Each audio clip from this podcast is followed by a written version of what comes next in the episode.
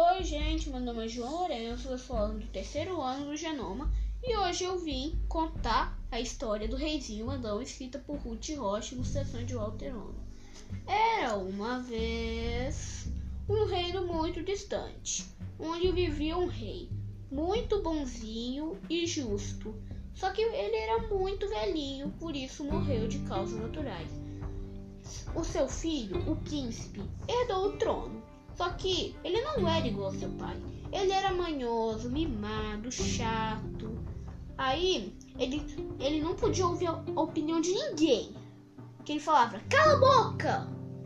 Ele tinha um papagaio, de tanto ele falar cala a boca com as pessoas, o papagaio dele aprendeu a falar. Só que aí, de tanto ele falar cala a boca, ninguém mais sabia falar. Aí ele ficou, ele ficou feliz. Ele começou a tagarelar, tagarelar sem ninguém interromper. Só que tudo que a gente faz sozinho fica chato. Aí ele lembrou que ele tinha ouvido falar de um, de um pau sábio no reino vizinho. Aí ele pensou em falar com esse sábio para resolver essa questão. Aí ele saiu do seu reino, só que o problema era que o reino dele era um pouquinho grande. Então ele teve que andar um pouquinho. Só que aí, com aquele silêncio de apertar o coração, ele foi pro reino vizinho. Quando ele passou a fronteira, o clima mudou. Tava todo mundo cantando, dançando, falando o que pensa, brincando. Aí, ele meio incomodado com a situação, um monte de gente perguntando por que ele tava ali. Aí, ele procurando a casa do sábio, ele achou. Aí, quando ele achou a casa do sábio, ele falou: Oi, senhor, você pode me ajudar? Eu sou o rei do reino vizinho. Eu. Ninguém mais sabe falar porque eu falava muito a palavra cala a boca. Aí ele viu, ele ficou meio assustado, só que ele falou: É, é mesmo? Não era isso que você queria? Ninguém falasse mais? Aí ele começou a falar com ele, nossa, e ele com, a, com a, o dedo apontando na cara dele no nariz. Aí ele dando uma risadinha para agradar o velho. Aí o velho acalmou um pouco e ele disse: No seu reino ainda existe uma criança que sabe falar. E ele perguntou: Aonde que fica essa criança? Qual casa? Qual número? Ele disse: Eu não sei.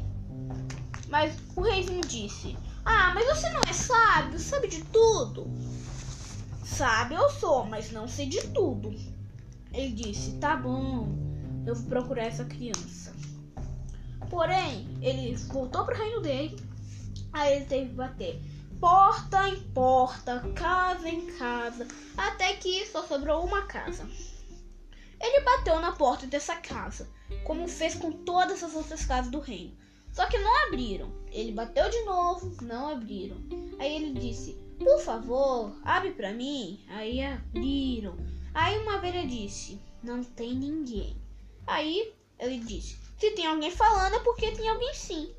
Aí ele entrou e disse: Aí ele viu uma menininha magrinha, magrinha. Ele disse: Oi, minha florzinha, você sabe falar alguma coisa pro seu rei?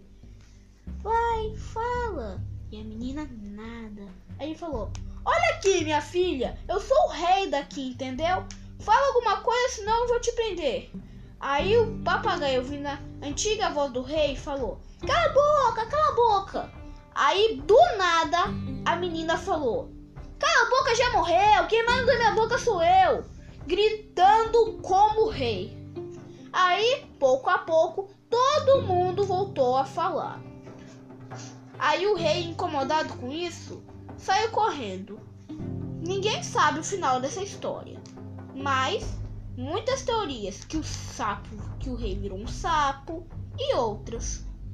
Tchau!